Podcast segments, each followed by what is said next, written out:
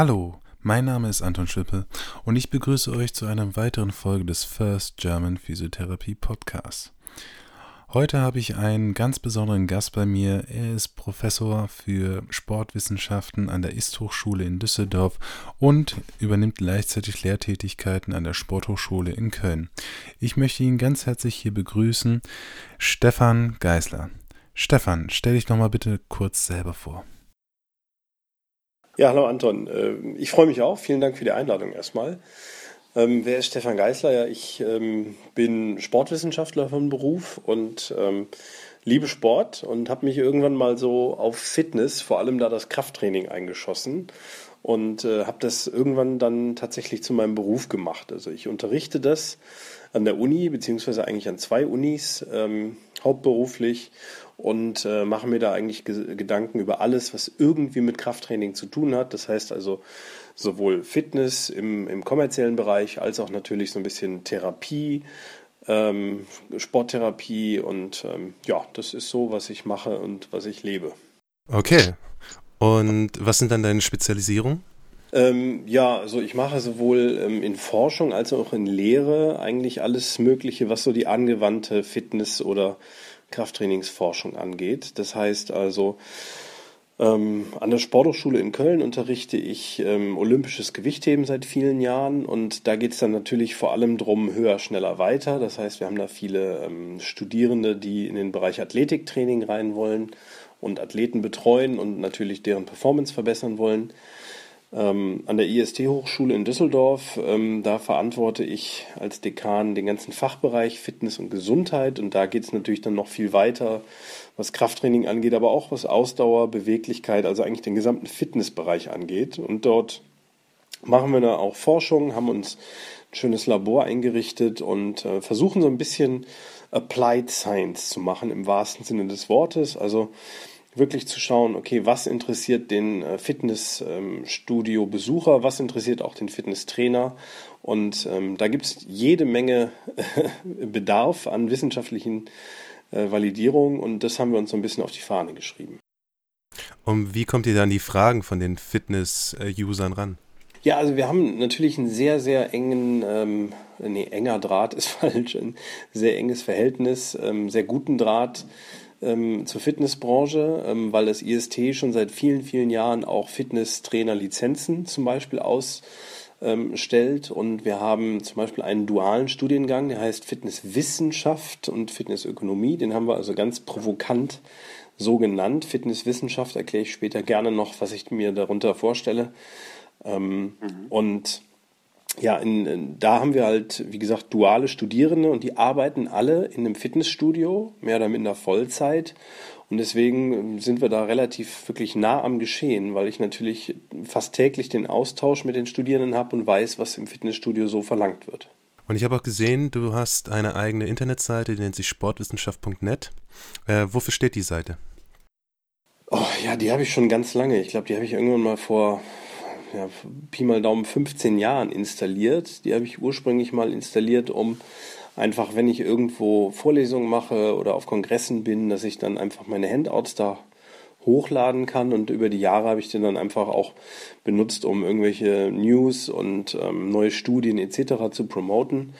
Ähm, also wer die mal besucht, der wird schnell sehen, ich verlinke da auf viele andere Dinge. Das heißt, der Content von mir hält sich eigentlich in Grenzen mittlerweile ich versuche einfach so ein bisschen für Aufklärung in der Fitnessbranche zu sorgen. Braucht es denn in der Fitnessbranche Aufklärung? ja, ähm, ich würde sagen, ja, keine Frage. Ich meine, das, das gilt sicherlich für viele Branchen und ähm, in der Fitnessbranche, da kann ich halt besonders von berichten, ganz besonders, weil also natürlich gerade seit ein paar Jahren auch das Internet sehr stark hier ähm, Wissen und teilweise leider auch gefährliches Halbwissen reinstreut, wo es umso mehr, glaube ich, ähm, ja, valide und wie man so schön sagt, evidenzbasierte Informationen benötigt. Welche Formate bietest du dann zusätzlich an, um das zu erweitern, das Wissen? Also wir haben ähm, von der IST Hochschule, wir sind ähm, zu großen Teilen eine, eine Fernuniversität. Wir haben also unsere Studierenden in ganz Deutschland, Österreich, in der Schweiz. Teilweise habe ich Studierende in, in ähm, Australien und Alaska, das ist ganz spannend. Und dementsprechend produzieren wir seit ein paar Jahren Online-Vorlesungen. Haben da ein richtig professionelles Filmstudio uns eingerichtet und dann sind wir irgendwann da auf den Trichter gekommen, wir könnten ja auch einfach mal nicht nur für unsere Studierenden, sondern auch zum Beispiel über diesen berühmt-berüchtigten Kanal YouTube ähm, so ein paar zwei, drei, vier, fünf Minuten bringen. Einfach nur mit äh, guten Infos, die jeden interessieren und das seitdem, ähm, ich will mich auf gar keinen Fall als YouTuber bezeichnen. Ich sehe das eher als Schimpfwort, wenn ich ehrlich bin. Ähm, aber, ähm, Bist du kein Influencer, ja? Ähm, nein, nein. In Influencer ist für mich eine Krankheit äh, in, in mehrerlei Hinsicht. Und, ähm, aber es ist schon so, dass, also ich habe vor ein paar Jahren auch mal eine, eine Studie gelesen, ähm, wo man dann geschrieben hat, dass tatsächlich die Jugendlichen so zwischen 16 und 18 mehr auf YouTube unterwegs sind als Fernsehen. Und dann dachten wir uns, okay, wenn wir die, die jungen Menschen erreichen wollen, dass sie vielleicht ähm, ein paar gute Infos bekommen oder im besten Fall natürlich auch später mal Sport oder Fitness Wissenschaften studieren, dann müssen wir diesen Weg gehen. Ja, und das machen wir und das, das hat auch guten Erfolg und ähm, wir sind da ganz stolz drauf. Ähm, habt ihr auch Kritiker? Also äh, Kritiker gibt es natürlich immer, wobei wir da relativ klar unterscheiden zwischen Kritikern und Trollen. Also ähm, ich habe da tatsächlich schon viel mir anlesen oder hören müssen. Kritik finde ich immer super, weil das, das gibt einen Diskurs und da kann man sich ähm, sowohl kritisch als auch natürlich konstruktiv äußern und Fragen beantworten. Also das finde ich toll, das macht mir Spaß, mit Kritik umzugehen. Was ich nicht so schön finde, ist, dass es dann auch immer so ein paar Trolle gibt, die natürlich die Anonymität des Internets nutzen, um sich einfach aufzuplustern oder teilweise beleidigend zu werden. Das gibt's leider auch und je mehr Reichweite man hat, desto häufiger kommt das vor. Das sind dann immer so ein bisschen die Schattenseiten des Ganzen. Aber ich denke, das gleiche Problem haben wir auch in der Physiotherapie. Also wenn du dich einmal auf physiotherapeutischen Foren rumtreibst, äh, sowas, dann äh, gerade im Facebook, dann wirst du auch sehen, dass das ist einfach irgendwie ein neuzeitiger Geist. Hm, ja, das glaube ich. Man kann das, ich glaube, man kann das auch schwer unterdrücken, weil das Internet ist ja relativ anonym und jeder kann was sagen. Ja. Und so wie du schon gesagt hast, ne, du möchtest ja eigentlich in dem Sinne ja aufklären, so wie ich das jetzt auch verstanden habe. Absolut, genau. Und dann gibt es natürlich auch viele, die sich auch gut auskennen. Manche mehr, manche weniger. Und die wollen dann auch mitreden. Und ich mache das sehr, sehr gerne, wenn es eben einfach alles auf einem höflichen, professionellen und niveauvollen Niveau abläuft. Ähm, aber teilweise muss ich leider sagen, geht es auch manchmal unter die Gürtellinie und da habe ich dann gar keine Lust drauf. Also das blende ich dann im wahrsten Sinne einfach aus. Ich denke mal, auch hier ist das Problem, dass viele auch vielleicht Probleme haben mit neuem Wissen. Ähm, definitiv. Ähm, allerdings denen ist immer ganz gut, mit klaren Fakten ähm, entgegenzukommen. Ich sehe eher das Problem, dass tatsächlich ja so im Fitnessstudio gefühlt jeder Zweite, der mal ähm, ein paar Monate Trainingserfahrung hat, ähm, denkt, er wüsste alles über diese Sportart oder über den menschlichen Körper. Das, mm, ja, das ist manchmal ein bisschen anstrengend, ehrlich gesagt. Und kommt das denn gut an, wenn du dann halt die, den Leuten mit den Fakten entgegenkommst oder wie machst du das dann? Also ich, ich versuche immer ähm, höflich, freundlich und offen zu sein. Und äh, in den Fällen, wo ich dann auch zum Beispiel die, die Argumente einsehen kann, gebe ich das auch ganz offen zu und sage, ja, das ist ähm, etwas, was man diskutieren muss. Aber wenn es halt Fakten gibt, die jetzt vielleicht nicht nur aus einer Studie stammen, sondern eine gewisse Evidenzbasierung, die man ja auch leveln kann, ähm, haben, dann gebe ich das schon ganz klar so wieder und verweise dann auch auf die entsprechenden Quellen. Also ich versuche da wirklich ganz professionell zu bleiben. Nur nicht, nicht jeder nimmt das halt auch gerne an, weil jeder hat natürlich auch eigene Vorstellungen vom Leben, eigene Vorstellungen. Da ist es dann natürlich auch manchmal schwierig, dann so neuartiges Wissen anzunehmen. Genau, ja, das respektiere ich ja auch. Und es ist ja auch nicht immer alles, was neu ist und nur weil es ein paar Studien drüber gibt, unbedingt die Wahrheit. Also ich denke mal, wenn ich in euren Bereich reinschaue der Therapie, gibt es natürlich auch sowas wie die TCM zum Beispiel. Und da ist ja relativ wenig, was wir in der westlichen Medizin so als evidenzbasiert ansehen. Trotzdem gibt es da Erfahrungswerte, die teilweise Jahrtausende alt sind. Und da denke ich immer, da muss doch auch zumindest an dem einen oder anderen durchaus was dran sein. Also ich versuche da immer offen zu sein. Ich denke, dass hier auch es schwierig einfach ist mit der Nachweisbarkeit. In welchem Kontext versucht man das nachzuweisen? Und ich denke, da gibt es kontroverse Diskussionen diesbezüglich. Absolut. Also das habe ich gelernt. Nach meinem Sportstudium habe ich ja meine Promotion oder ich habe nach meinem Sportstudium erstmal als Therapeut eine Zeit lang gearbeitet, als Sporttherapeut in der Klinik. Dann bin ich zurück an die Uni und wollte ähm, promovieren und bin dann an das Institut für ähm, zelluläre und molekulare Sportmedizin gekommen. Und ich war ja kein Biologe und deswegen musste ich mich da erstmal komplett reinarbeiten, wirklich am Mikroskop zu arbeiten und mit Muskelzellen Forschung ähm, zu betreiben. Und da ist mir dann erstmal klar geworden, dass wir ganz viele Dinge, die wir so behaupten und die teilweise auch seit Jahrzehnten als, als Lehrbuchwissen kursieren, dass wir die überhaupt gar nicht so in vivo nachweisen können und wahrscheinlich in den nächsten Jahren auch nicht nachweisen können werden. Das ist immer ganz spannend, weil viele sagen halt, ja, das ist halt so, das steht da im Hollmann oder im Netzelter oder sonst wo. Und dann sage ich mir, nein, das ist eben nicht so. Ne? Da gibt es wirklich vielleicht an einem, am Rattenmodell mal Nachweise, aber wirklich am Menschen haben wir das so noch nie rausgefunden. Ich denke, da gibt es dann auch manchmal ethische Grenzen. Du kannst ja auch nicht jedes, jedes Gedankenmodell durchspielen. Ja, ja, definitiv. Ja, also wenn man sieht, wie man im Rattenmodell dann vorgeht, würde ich nicht unbedingt mit meinen menschlichen Probanden dann so, äh, so vorgehen. Nee. Ja, das, das wollen wir auch nicht weiter definieren hier und auch nicht weiter darauf eingehen. Ähm, du hast vorhin gesagt, du bist Sporttherapeut. Was ist der Sporttherapeut? Das ist eine sehr gute Frage. Meiner Meinung nach gibt es dafür nicht so eine richtig klassische ähm, Definition. Ich, ich sehe da so ein bisschen so ein Bindeglied zwischen der Physiotherapie und ähm, dem Sporttrainer oder Fitnesstrainer, der halt versucht, irgendwie mit Bewegung einen, einen möglichsten heilenden Effekt auf den Orga Organismus auszuwirken. Also eigentlich auch etwas, was der Physiotherapeut wahrscheinlich genauso kann, vielleicht sogar besser. Ähm, das ist so ein, so ein hybrider Begriff, der sich meiner Meinung nach auch in den letzten Jahrzehnten nicht so richtig manifestiert hat, was ja auch die, die großen ähm, Geldgeber wie Krankenkassen etc. eigentlich bestätigen. Also das ist so ein, so ein Ding, was, was kannst du abrechnen als Sporttherapeut? Also, schwierige Frage, kann ich nicht genau hundertprozentig definieren. Wo würdest du denn aber generell sagen, ist denn die Grenze zwischen Sportwissenschaft und Physiotherapie?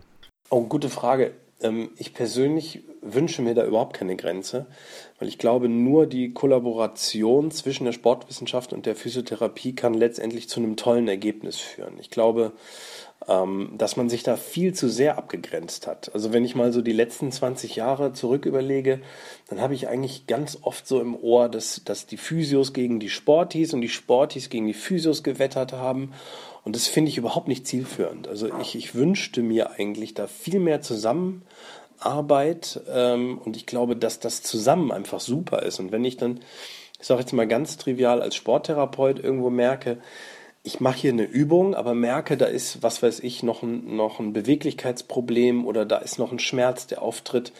Und ich dann meinem Kunden sage, hier, geh doch noch mal kurz zum Kollegen aus der Physio, der macht noch ein bisschen manuelle oder was auch immer, was ich nicht beherrsche.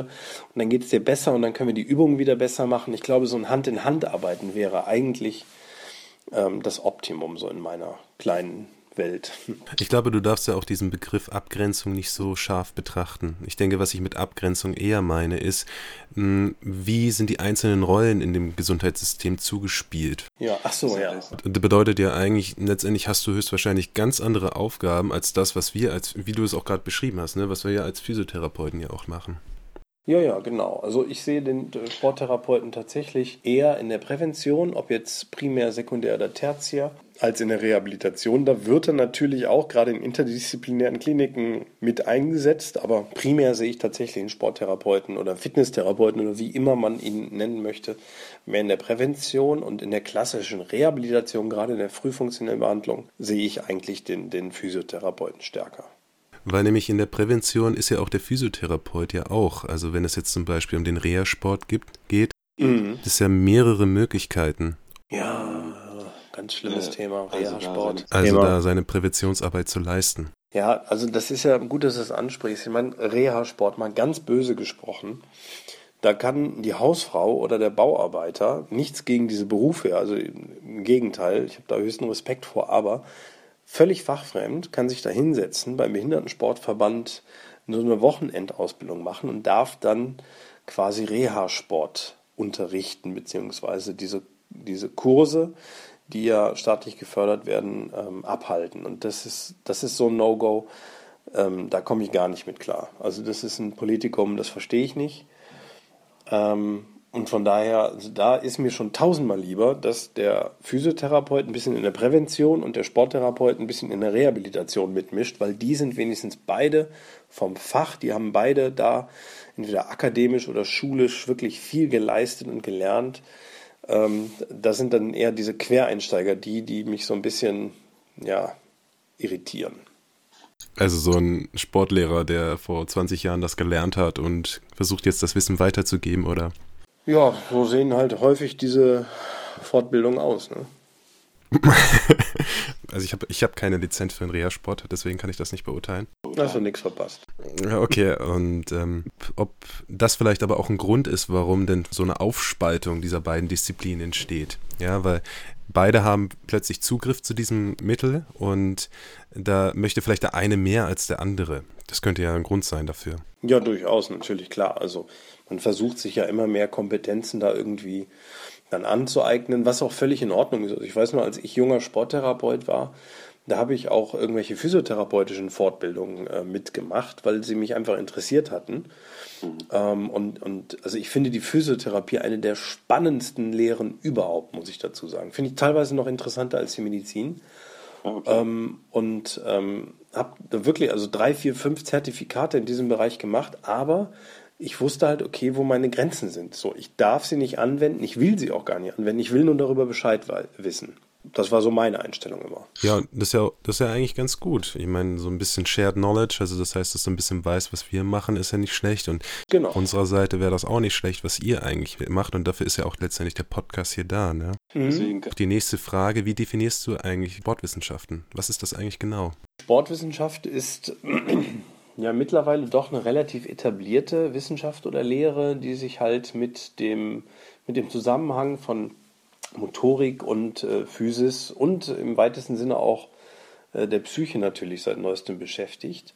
Und das finde ich ganz spannend und deswegen fällt es mir total schwer, das irgendwie zu trennen. Äh, Medizin, Sportmedizin, Physiotherapie, Sportwissenschaft, das ist für mich alles ein großer Brei, weil wir beschäftigen uns ja im weitesten Sinne alle mit dem menschlichen Körper und dem Einfluss von Bewegung, dem Einfluss von therapeutischen Maßnahmen auf ähm, Psyche und Soma. Äh, also wenn du jetzt aber dann sagst, du hast mehrere Kurse dann in der Physiotherapie gemacht und du hast vorhin gesagt, du bist ein großer Freund der evidenzbasierten Medizin, hattest du das Gefühl, dass in den Kursen, die du gemacht hast, dass das angewendet wurde? Nee, überhaupt nicht. also ich habe zum Beispiel vor, ich weiß nicht, knapp zehn Jahren mal so eine Fortbildung gemacht, FDM diese fasziale Distorsionsmethode nach Tipaldos damals. Und ähm, dann dachte ich damals so, okay, was, was erzählen die hier, wie das funktioniert, ne? mit diesen, diesen Triggerbändern, die man ausstreicht und äh, was dann alles bei dieser Distorsion passiert und wie man die umkehren kann. Das war, das, das hat mir so anatomisch, zwar irgendwie war das verständlich, aber physiologisch hat mir das irgendwie nicht, ist mir das nicht eingeleuchtet. Und ähm, der Dozent konnte mir das auch nicht erklären. Und warum nicht? Ja, weil halt so, es gibt da null Nachweisbarkeit. Ne? Wenn, wenn dir zum Beispiel der Hund an der Leine wegläuft, ähm, damit also ex extreme Traktion auf dein Schultergelenk ausübt mit einer gewissen Rotation, dass dann der Therapeut mir erklärt, ja, du musst das eigentlich einfach wieder umkehren und drückt mir dann den Humeruskopf wieder in, in, die, in das Glenoid äh, mit einer Gegenrotation. Dann denke ich so, hm, äh, kann ich mir jetzt nicht so hundertprozentig erklären, warum damit die Faszie wieder geheilt ist. Ähm, weil, also ich meine, ich kann ja auch nicht ein Gummiband zerreißen und dann wieder einfach umgekehrt versuchen, das wieder zu heilen. Ähm, das, das kam mir ein bisschen spanisch vor alles. Und damals, das war ja auch noch vor der Zeit, wo ähm, Kollege Schleib aus Ulm und Konsorten äh, diesen riesigen Faszienhype ausgeübt haben, ähm, konnte man das so gar nicht mit Evidenzbasierung unterstreichen. Also ich glaube, nicht mal Myers und Co. hatten damals schon Paper verfasst. Trotzdem muss ich dazu sagen, hat es aber bei, bei vielen Patienten, auch da vor Ort haben wir das gemacht, mit wirklichen Patienten ähm, tatsächlich funktioniert. Wo wir wieder bei dem Fall sind, nur weil wir es nicht nachweisen können, heißt ja nicht, dass es nicht funktioniert. Und was für Parameter hattet ihr damals untersucht? Ähm, untersucht haben wir eigentlich relativ wenig. Wir haben sowas wie Beweglichkeit natürlich uns angeschaut, den Range of Motion, Neutral Null Methode angewendet und dann diese Methode und mit Schmerzskala NRS und dann eben äh, die Intervention gemacht und danach geguckt, geht's besser oder geht's nicht. Und da ging es in den meisten Fällen besser. Aber so wie ich auch heute noch die Faszientherapie relativ kritisiere, ist es nach wie vor nicht nachgewiesen, meiner Meinung nach zumindest, über welchen Weg das wirklich funktioniert. Warum das dann besser wird. Ja, und ich denke auch letztendlich, wie sind die Langzeiteffekte? Also das definitiv. Also das ist das generelle Problem, glaube ich, in der Physiotherapie. Dass es viele Dinge gibt, die einfach so in der Therapie vielleicht wirken, aber im Nachhinein keine lange Haltbarkeit haben. Absolut, ja. Das hat, das, diesen Moment hatte ich das erste Mal im Jahre, das weiß ich noch ziemlich genau, 2000. Da war ich noch im Studium, also in den Endzügen und habe ähm, hab dann ähm, eine Studie gefunden von der Frau äh, Menjen. Die hat in der Schulthess-Klinik in der Schweiz damals eine Studie gemacht. Mhm. Ich weiß nicht, ob du die kennst, diese ähm, Studie mit 150 Rückenpatienten. Nein. Ähm, also kurz zusammengefasst, worum es darum ging. Die hatten 150 Rückenpatienten mit relativ äh, diffusem Schmerz ähm, und in drei Therapiegruppen unterteilt. Physiotherapie, klassisch, ich sage jetzt mal ganz äh, äh, provozierend, alte Schule, ähm, dann ähm, Krafttraining und äh, eine, eine Gruppe Aerobic. Und ähm, haben die dann über drei Monate äh, betreut und nach drei Monaten äh, eben nochmal geschaut, wie geht's denen. Und da hat tatsächlich damals ähm, die Physiotherapie leider, leider verloren und das Krafttraining und, was ich bis heute nicht verstehe, Aerobic, ähm, hatten da quasi die größere ähm, ähm, ja, Siege erreicht. Und ähm, das war damals nicht in irgendeiner Zeitschrift, sondern in der Spine publiziert. Das ist ja so mit die, das größte Fachjournal überhaupt für irgendwelche Wirbelsäulenerkrankungen darstellt. Dann hat man natürlich versucht, ähm, das so ein bisschen ne, runterzureden, aber das Studiendesign war ehrlich gesagt ziemlich gut. Und die Autoren haben sich auch ganz entspannt ähm, da gerechtfertigt und in der Diskussion halt geschrieben, dass natürlich eine gewisse Nachhaltigkeit gegen Schmerz einfach bedeutet, dass man sich selber auch bewegen muss. Und ähm, das weißt du wahrscheinlich selber auch so, die, die Physiotherapie der 80er, teilweise noch 90er Jahre war ja doch sehr, ähm, ich sag mal, passiv, beziehungsweise für den Patienten eher so eine Art, man hat es ja auch früher Krankengymnastik genannt, bewegen. Also, also ich korrigiere bis, ja, bis heute. okay, das, das hoffe ich nicht, aber da kennst du die Branche besser.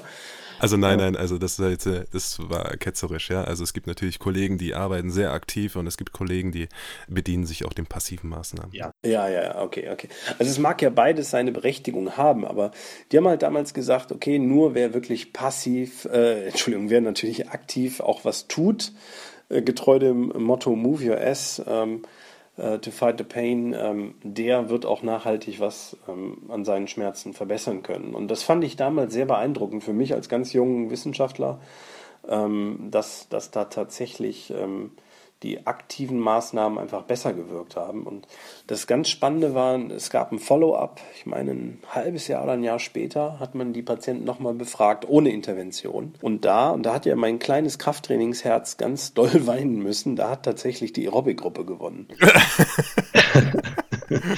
und äh, dann habe ich natürlich sehr interessiert gelesen, äh, wie die das diskutieren. Und die haben da ganz entspannt gesagt, ja gut, es gab halt keine angeleiteten Gruppen mehr, aber offensichtlich haben wohl die äh, in der Aerobic-Gruppe da Spaß dran gefunden und das privat weitergemacht. Aber wenn man das halt als biopsychosoziale Modell betrachtet, dann hat Ganz man hier genau. auf der Partizipationsebene hat man ja die Leute zusammengeführt und ich denke, das, das hat Motivationsgrund auch dran zu bleiben, oder? Also absolut. Und seitdem versuche ich auch immer so ein bisschen äh, Open Your Mind bei mir selber anzuwenden und zu sagen, Krafttraining ist zwar eine tolle Sache, aber wenn sie doch nicht jedem so sehr Spaß macht wie mir, dann muss ich doch auch andere Wege ähm, kennen und vielleicht dann auch weitergeben, die den anderen mehr Spaß machen. Und ich denke mal auch jetzt in dem Bereich äh, wurde ja jetzt auch sehr viel geforscht äh, im Rückenschmerz. Das heißt, die letzten 20 Jahre ist auch mhm. etwas passiert und man hat eben festgestellt, dass halt aerobes Training auch sehr gut für gegen Rückenschmerzen hilft. Sogar mittlerweile gibt es sogar dann, äh, wird sogar ein ganz stinknormales Spazierengehen als Intervention genutzt gegen Rückenschmerzen und was auch sehr mhm. guten Outcome hat. Ja, ja, also ich bin mittlerweile so weit, dass ich sage, anscheinend ist das äh, Mittel gegen Rückenschmerzen äh, Bewegung. Und zwar völlig undifferenziert, ob du jetzt wirklich im Garten mit der Schippe ein Loch buddelst oder spazieren gehst, joggen, Water, äh, Wassergymnastik machst oder Tai Chi im, im Volkspark, ist wahrscheinlich völlig irrelevant. Bewegung scheint der Schlüssel zu sein, ja. Ja, das ist ja auch, das ist ja eigentlich wirklich sehr spannend, wie sich das momentan dann eher von so spezifischen Interventionen dann eher zu so relativ simplen Ergebnissen quasi dann darstellt. Absolut, ja. Und ich, ich glaube, also, also auch meiner Sicht, ich habe jetzt so in den letzten zehn Jahren viel Kontakt mit jungen Physiotherapeuten gehabt und auch welche ausgebildet, weil ich mal eine Zeit lang an der Fresenius äh, ein bisschen was als Lehrauftrag gemacht habe. Und ich glaube, das hat sich auch rumgesprochen. Ja, die Jungen, die sind wirklich, die sind total fixiert auf Bewegung und Fitness und Muskeltraining und ähm, also ich, ich sehe da wirklich einen Wandel. Ich meine, du kennst, wie gesagt, die Branche bestimmt besser als ich. Aber ich glaube, dass sich das immer mehr annähernd und deswegen äh, hoffe ich auch so auf diese Zusammenarbeit zwischen Sportis und Physios und am besten auch den Ärzten, die es auch endlich mal verstehen sollten. Was bedeutet denn Sport in der Gesellschaft? Oh, das ist schon fast eine philosophische Frage, ehrlich gesagt. Ähm, Danke. ja. Hm, mag ich nicht hundertprozentig beantworten. Ähm, ich kann das halt nur in diesem Fall für mich sagen, weil ich kein Soziologe oder, oder Philosoph bin. Ähm, ich glaube, viele sehen Sport noch so als ähm, ja, Beiwerk, ne? was ich mache, wenn ich Zeit habe, was ich mache, wenn ich Lust drauf habe, was auch gut ist. Aber die wenigsten haben schon verstanden, dass es einfach zu unserem täglichen Leben gehören muss, die Bewegung weil es einfach seit Urzeiten so war, dass wir Jäger und Sammler waren und uns so entwickelt haben, ähm, anthropometrisch und anthropologisch, ähm, haben, glaube ich, die wenigsten verstanden, dass es eigentlich, wie das Zähneputzen morgens, mittags und abends, ähm, eigentlich zum Alltag gehören müsste, dass wir uns bewegen. Und die Weltgesundheitsorganisation gibt ja auch gewisse Vorgaben. Ja, aber auch ganz spannend, wie die sich in den letzten 20 Jahren gewendet haben oder gewandelt haben, die Vorgaben. Die haben ja irgendwann mal angefangen, mit Vorgaben von wegen so und so viel Herzfrequenz, so und so lange Dauer, ähm, am besten auf dem Fahrradergometer unter kontrollierten Bedingungen. Und dann haben die sich ja irgendwann echt gewandelt und mittlerweile liest du halt nur noch Vorgaben, dass sie zum Beispiel sagen, dass du durch körperliche Arbeit einen Mehraufwand, der in Energie, also in Kilokalorien ausgedrückt ist, äh, pro Woche dann umsetzen musst. Und, ähm, das finde ich eigentlich vielsagend, weil das bedeutet ja, ich muss nicht unbedingt im klassischen Sinne Sportmedizin auf dem Fahrrad machen oder auf dem Fahrradergometer, sondern ich kann auch Krafttraining machen, ich kann auch äh, Treppen steigen und ich kann auch mit der Schippe im Garten stehen und das finde ich gut. Ja, ich glaube auch die Vorgaben sind irgendwas 250 äh, Minuten in der Woche mit moderater Leistung plus zweimal die Woche irgendwie Fitnesstraining. Ja, genau. Solche, solche Vorgaben gibt es noch und wie gesagt eben die angesprochene Kalorienmenge. Also dass man zum Beispiel so ungefähr 1500 plus minus Kalorien pro Woche einfach mehr an Aufwand umsetzen muss. Völlig undefiniert wodurch. Und was glaubst du, wie Sport in der Therapie angewendet werden kann?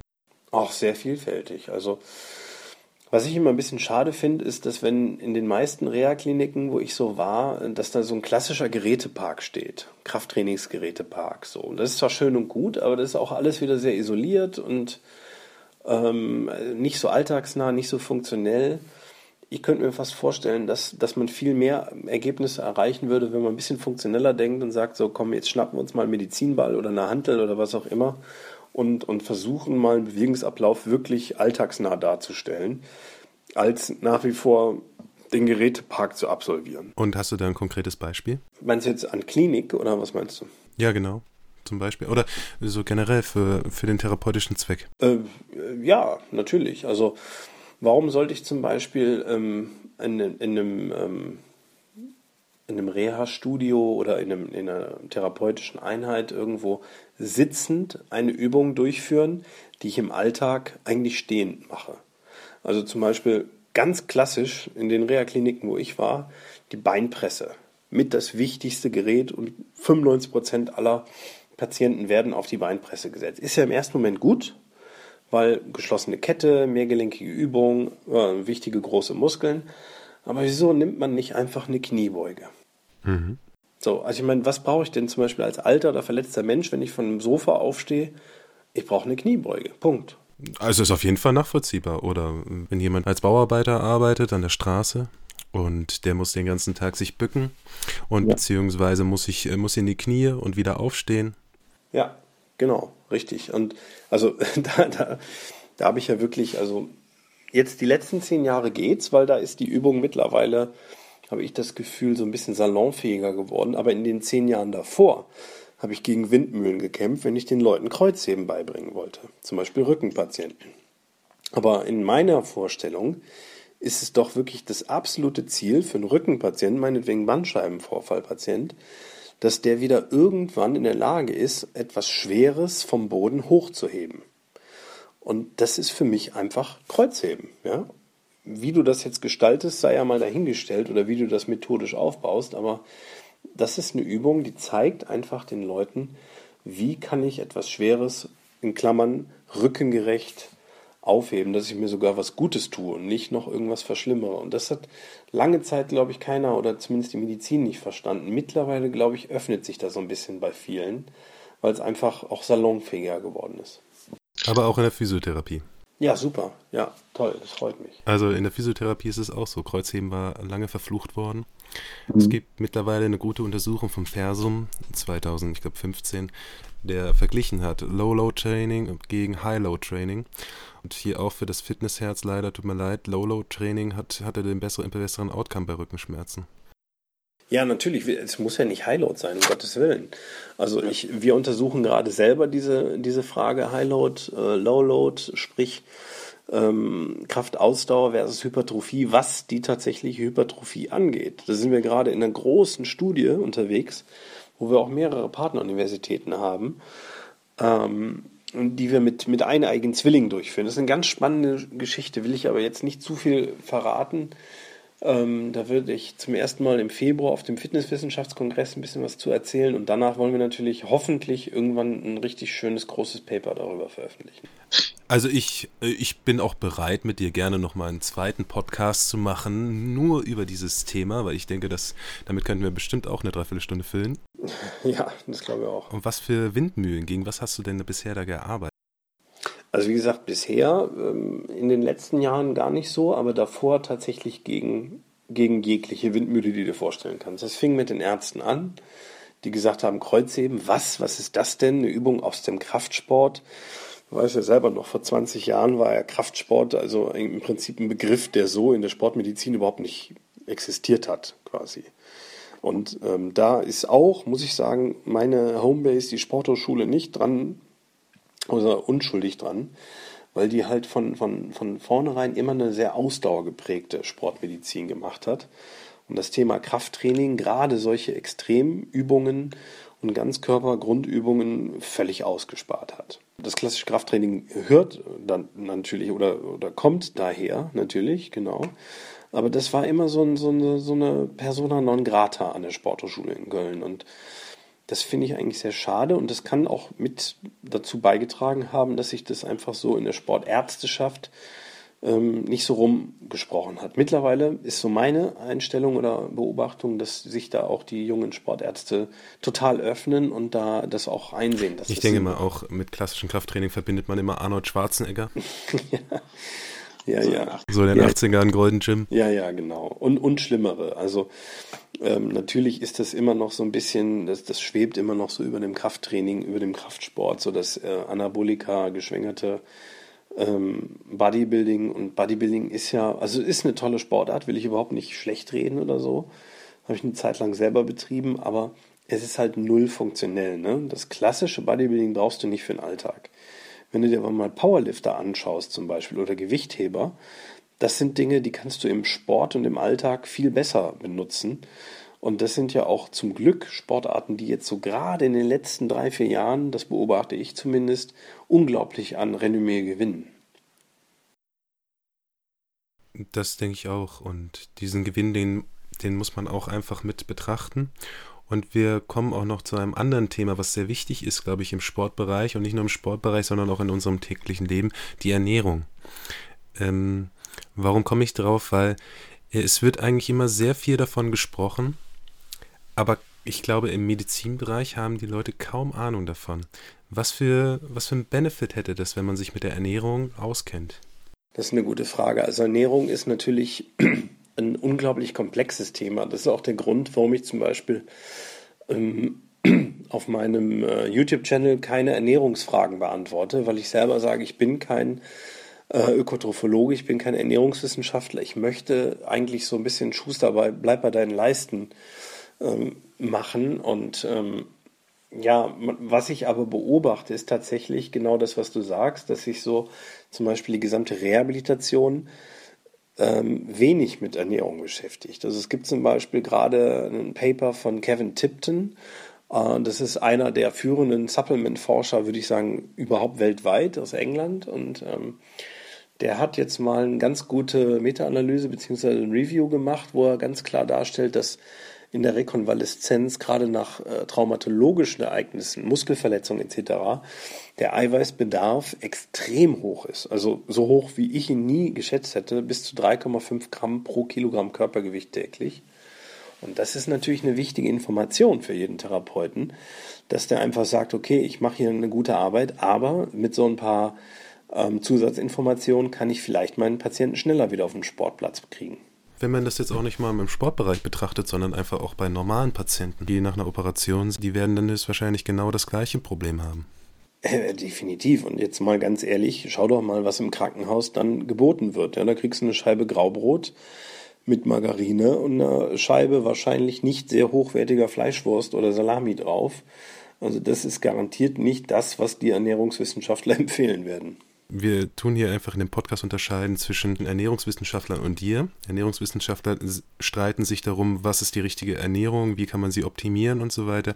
Und da gibt es ja auch große, große Diskussionen drum, weil es ist sehr schwierig in dem Bereich zu forschen. Äh, unsere, und, und das ist auch gar nicht die Frage hier. Die Frage ist ja letztendlich, wie können wir zumindest das, was jetzt State of the Art ist, wie können wir das in den Alltag einfließen lassen?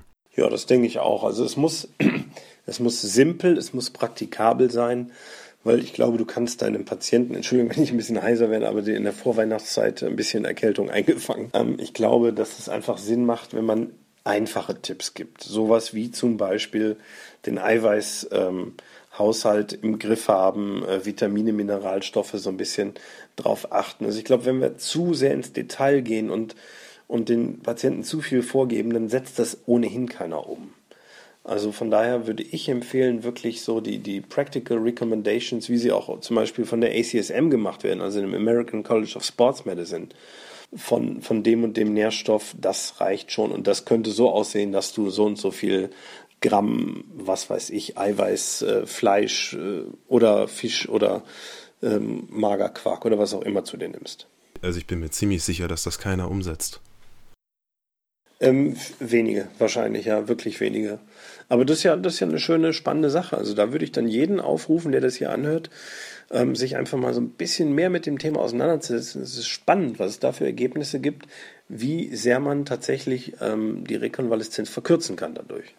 Ich glaube auch für die meisten ist es schwierig, wo, wo findet man jemanden, der sich gut damit auskennt, weil hm, das kennst du ja höchstwahrscheinlich von Diäten. Es gibt tausend Diäten und keiner weiß genau, welche gut wirkt, weil das ist irgendwo ein Erfahrungswert teilweise. Und ich denke mal, in dem Bereich ist es genau das Gleiche.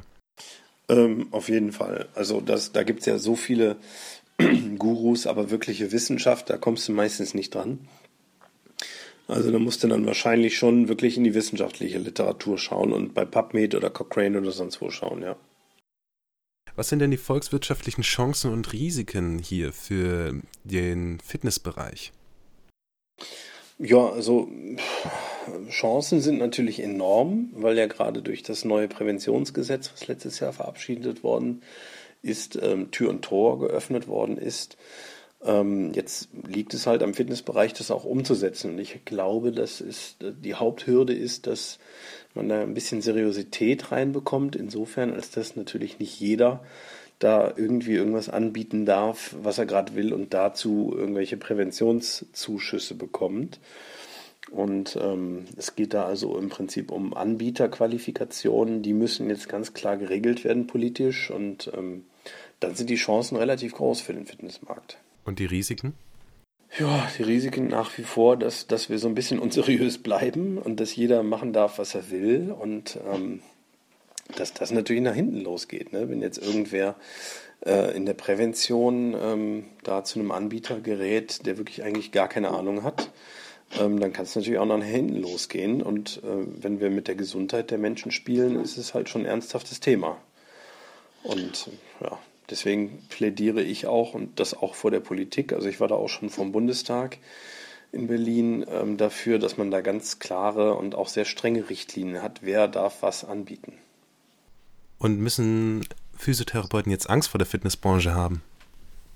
Nee, gar nicht. Nein, um Gottes Willen, genau das Gegenteil. Also ich glaube, dass viele Physiotherapeuten von der Fitnessbranche oder mit der Fitnessbranche hervorragend zusammenarbeiten können und, und da profitieren können. Ähm, und wenn ich mir mal anschaue, also jetzt mal ganz böse gesprochen, was ein Physiotherapeut nach einer dreijährigen Ausbildung oder Studium plus nochmal geschätzte fünf Jahre zusätzliche Fort- und Weiterbildung, die er selber bezahlt, was der letztendlich an, am Ende des Tages an, an Angestelltenbehalt bekommt, Gehalt bekommt. Und das vergleiche mit jemandem, der vielleicht gar keine große Ausbildung oder Fortbildung jemals hatte und ein Fitnessstudio aufmacht, was zufällig gut läuft. Also das ist, ähm, das ist, äh, das darf man gar nicht vergleichen. Ja, da kriegt man schlechte Laune. Und von daher glaube ich, ähm, je mehr da die Physiotherapie sich ähm, auch mit dem Bereich Fitness auseinandersetzt, desto besser eigentlich für beide Branchen, weil die bringen auf, eine, auf der einen Seite bringt die Physiotherapie da viel gutes Know-how und den Umgang mit kranken Menschen mit und auf der anderen Seite halt eine wirtschaftliche riesige Chance für die Physiotherapie, die im Bereich Fitness schlummert, glaube ich. Ähm, genauso auch meine Frage. Es ist eine bisschen ketzerische Frage und ich glaube, die Leute, die den Podcast hören, kennen die Frage schon bereits. Wenn morgen die äh, alle Physiotherapeuten nicht mehr da wären, könnte die Fitnessbranche Teil der äh, einen Teil der Therapie übernehmen? Puh, tue ich mich schwer mit, ähm, weil wo fängt Therapie an, wo hört Therapie auf? Also ich glaube, bei allem, was so relativ spät äh, stattfindet, also da, wo normalerweise die Physiotherapie eigentlich schon aufhört, weil es keiner mehr zahlt. Jetzt mal ganz blöd gesprochen, wenn du keine Reha-Klinik kriegst, sondern nur ein, ein Rezept für Physiotherapie und dann der Arzt mehr als diese sechs Einheiten nicht verschreibt, wo bleibst du dann? Und da gibt es halt mittlerweile viele in der Fitnessbranche, die sich darauf spezialisiert haben. Und ich glaube, die könnten das gut auffangen. Ähm, aber so dieses ganz frühe und dieses wirklich mit Patienten ähm, am, am wunden Fleisch arbeiten, das auf gar keinen Fall. Ja, das, das wäre ein Desaster. Nee, aber ich denke mal, äh, so was so diesen unspezifischen Rückenschmerz anbelangt und so. Also ich, ich, ich sage jetzt mal nicht so rehabilitativ, sondern eher wirklich so dieses ganze chronische Ding. Ja, ich glaube, da könnte viel, genau, noch viel mehr in der, in der, in der Fitnessbranche gemacht werden, wenn sich das mal rumsprechen würde. Aber da, da muss es ja auch eigentlich gar keine Fitnessbranche für geben. Jetzt mal noch ketzerischer gesagt. Da muss es eigentlich eine gute Fernsehsendung für geben, der den Leuten das mal erzählt, äh, bewegt mal euren Popo ein bisschen mehr und dann habt ihr auch weniger Rückenschmerzen, dann wird vielleicht auch reichen. Also ich hoffe jetzt mal, dass der Versicherungsträger hier nicht zuhört. ah, ja, aber also du bist davon überzeugt, dass die Fitnessbranche das eigentlich nicht schaffen könnte. Kann ich, kann ich, kann ich letztendlich nicht sagen. Also wie gesagt, dieses Frühfunktionelle, da wo ich die Physiotherapie auch wirklich äh, sehe, vor allem sehe, das können wir nicht übernehmen, wollen wir vielleicht auch gar nicht übernehmen. Ähm, und alles, was später kommt, dann irgendwie mit denjenigen, die auf dem Weg der Gesundung sind, einfach wieder Bewegungen machen, um wirklich wieder ganz fit zu werden, das natürlich. Und das, das macht sie ja auch teilweise schon. Und was denkst du denn dann in diesem Zuge dann über die Digitalisierung des Berufes? Schwierig. Ähm, also sehe ich schon kritisch im Fitnessbereich mit den ganzen Apps und mit den ganzen Online-Trainern und Trainingsprogrammen, die ja natürlich alle sehr, sehr pauschal sind. Ja, da macht einer ein Programm, äh, sagt dann, davon gibt es fünf Varianten, aber will das für fünf Millionen Menschen irgendwie unterbringen. Das kann schon mal nicht funktionieren. Und noch kritischer sehe ich das in der Therapie, wo natürlich jeder so seine eigenen Wehwehchen und Problemchen hat und jeder seine eigene Anatomie und Physiologie. Ähm, also sehe ich fast eigentlich unmöglich an. Also so eine, so eine App, die Therapie liefert, kann es nicht geben. Wenn überhaupt, dann eine, die so ein bisschen Hilfe zur Selbsthilfe leistet. Das finde ich wiederum ganz, ganz sinnvoll. Und warum nicht? Also warum kann so eine App jetzt nicht für 5 Millionen Menschen irgendwie gut sein? Ähm, wie gesagt, in der Prävention auf jeden Fall kann sie das. Aber in der Rehabilitation weiß sie ja gar nicht, wenn, wenn ich einen Bandscheibenvorfall habe, habe ich den mehr äh, nach dorsal links oder dorsal rechts und klemmt in eine Nervenwurzel ein oder ist es mehr eine Entzündung? Ist es was Chronisches? Ist es ein MFS oder was steckt überhaupt dahinter? Also das wird, ich meine, ganz ehrlich, das finden ja sogar selbst die wenigsten Ärzte raus, die dann letztendlich sagen, ja, ist ein Lumbalsyndrom. Ähm, und und äh, ihr dann in der Physiotherapie damit kämpfen müsst, überhaupt rauszufinden, woran es liegt. Und also jegliche Digitalisierung kann das natürlich noch weniger. Also das sehe ich als unmöglich an. Obwohl es ja mittlerweile man ja auch sagt, äh, gerade beim unspezifischen Rückenschmerz, wir reden jetzt nur vom unspezifischen Rückenschmerz, dass jeder unspezifische Rücken, Rückenschmerz ja nach sechs Wochen von alleine wieder weggeht. Ja, das ist ein bisschen wie bei der Erkältung, ne? wo der Arzt dann sagt, oder nicht der Arzt, sondern der Volksmund, wenn du erkältet bist, äh, nimmst du Medikamente, dauert es sieben Tage, nimmst du keine, dauert es eine Woche. Mhm da mag was dran sein, das weiß ich nicht. Und da ist, glaube ich, auch die Evidenzbasierung einfach noch viel zu schwach. Und ich freue mich sehr darüber. Ich glaube, ich glaube auch, warum oder zu wissen, warum die Evidenzbasierung in dem Bereich so schwach ist. Weil natürlich gerade in Deutschland die physiotherapeutische Ausbildung jahrelang sehr verschult war und im schulischen System einfach nur Dinge weitergegeben werden, ohne neue Dinge versucht, versucht werden zu evaluieren. Und deswegen freue ich mich sehr über die Entwicklung der letzten Jahre, dass es halt auch universitär ähm, an, oder ausgebildet wird, ähnlich wie in den Benelux-Staaten, in den skandinavischen Staaten, die meiner Meinung nach da wirklich vielleicht Vorsprung haben sogar. Ähm, und ich glaube, das kommt auch in Deutschland, dass jetzt immer mehr Studien in den Bereichen gemacht werden, wo dann wirklich valide ähm, Beweise geliefert werden, ob und was, wie, warum so ist. Und dafür benötigt es ja auch eine gute Grundlagenforschung. Absolut, ja. Aber die Grundlagenforschung müssen nicht wir liefern. Also weder die Sportwissenschaft noch die Physiotherapie. Ich sehe für die Grundlagenforschung nach wie vor die Medizin, die Biologie, die Chemie meinetwegen oder die Physik noch ein Stück weit äh, in der Pflicht. Und darauf ausbau, aufbauend müssen wir dann angewandte Forschung leisten. Ähm, das, das sehe ich eher so in unserem Fokus. Obwohl ja auch da das Problem dann besteht, wenn wir keine Grundlagenforschung haben, äh, kommt es dann zu Ecken und Kanten. Absolut, klar. Aber vieles können wir halt noch nicht darstellen. Also wenn ich mir überlege, für manche Untersuchungen bräuchte ich halt so eine Mischung aus dem, aus einem MRT, äh, der allerdings unter Bewegung äh, was darstellt, und zwar mit einer ähm, Vergrößerung, die irgendwie auf Basis einer ähm, ähm, an der Rasterelektronenmikroskopie stattfindet. Und es gibt halt Dinge, die können wir einfach so noch nicht nachweisen methodisch. Und da, da sehe ich dann wiederum die Physik in der Pflicht, sowas mal zu erfinden. Und dann äh, die Firma Philips und Konsorten in der Pflicht, das irgendwie herzustellen. Und dann können auch wir da in dem Bereich wirklich valide Grundlageforschung machen, ohne immer in vitro zu arbeiten und im Reagentium irgendwas zu vermuten.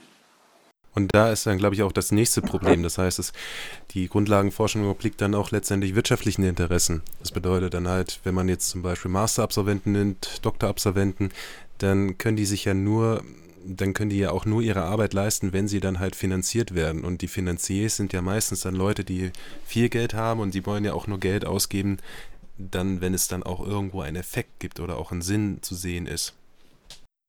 Definitiv. Also, dass die Wissenschaft da sehr abhängig ist von Geldgebern und Lobbyisten.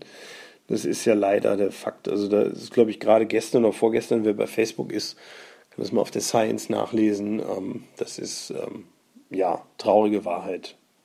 Du hattest ja mir im Vorgespräch erzählt, dass du jetzt demnächst einen Kongress mitveranstaltest. Kannst du ein mhm. bisschen noch dazu erzählen?